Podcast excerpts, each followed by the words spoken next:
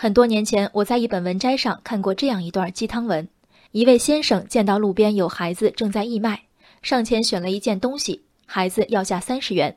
先生和孩子较劲，这东西顶多二十元。孩子涨红了脸，竟然有人在做慈善的地方砍价，但挣扎间还是同意了。他接过先生的五十元，正在钱匣子里乱翻，只听对方说：“不用找钱。”抬头，先生已经拿了东西走了。我不是吝啬。但行善也不能乱要价，这一码归一码的逻辑映成汉字，简明而清晰。一旦和愤怒、感激和种种情绪交织，它立刻成了奢侈品。昨天有媒体报道，湖北武昌的李先生突发肺栓塞，致心脏呼吸骤停，经中南医院全力抢救，转危为安。患者家人事后找到院方，称医生抢救儿子时剪掉了衣裤，导致其裤兜里的五百元现金、身份证等物品遗失。索要一千元赔偿，起初医院表示拒绝，协商后，参与抢救的医护人员凑了一千块钱给了患者家属。评论中群情激愤，以“农夫与蛇”形容患者忘恩负义的不在少数。医生救你一命，你不想着如何报答，反而想着要人赔偿区区现金和证件遗失的损失。天下竟有如此无耻之人！可是被成功抢救和因医院过失遗失物品，这是一码事儿吗？医生大约是太阳底下最不可或缺的职业之一，因其高度的专业性和常年超负荷劳动，往往也被寄予超乎寻常的敬意和期待。不幸的是，任何职务行为一旦被神圣化，就很难回到理智的正轨。一名记者冒着生命危险清算失事煤窑瞒报的死亡人数，他不为伟大，铁肩担道是他的本职；当消防员对着热浪咬牙轰开正对火场的大门，他也不为伟大。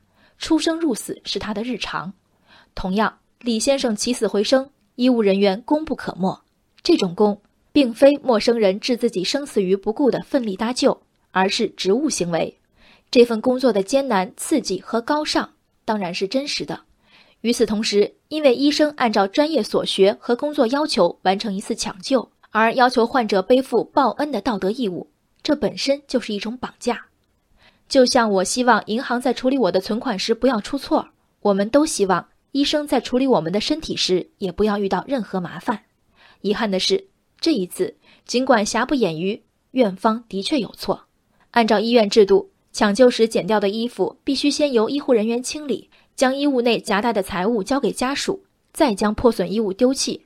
但在抢救完李先生后，他的破损衣物直接被当作垃圾处理，财物的遗失由此而来。我赞成让李先生获得赔偿，但医护人员凑钱赔偿一说又令人回味无穷。这搅浑水的结局大概是说，院方在这起小事故的最后并没有找到明确的责任人。拿到钱的李先生一家没有细究，对于病人衣物的处置，医院在流程上究竟如何进行人员分工，各个环节是否有第二人确认？如果答案语焉不详，那么大概率是医院的管理制度出了纰漏。劳碌中迫切需要流程的医生们，并没有可遵循的规范，如何处置全凭直觉和运气。如此，责任在一线劳作者还是规则制定者？生死边缘、头昏脑胀的一天，所有人集体违反了一条不存在的规定，再蹲在一起将身上纸币悉数凑出。医院捂紧自己的口袋，远远地表示精神上的支持。这自生自灭的画面让人不忍看。人生海海，见微知著。我是静文，往期静观音频，请下载中国广播 APP 或搜索微信公众号“为我含情”。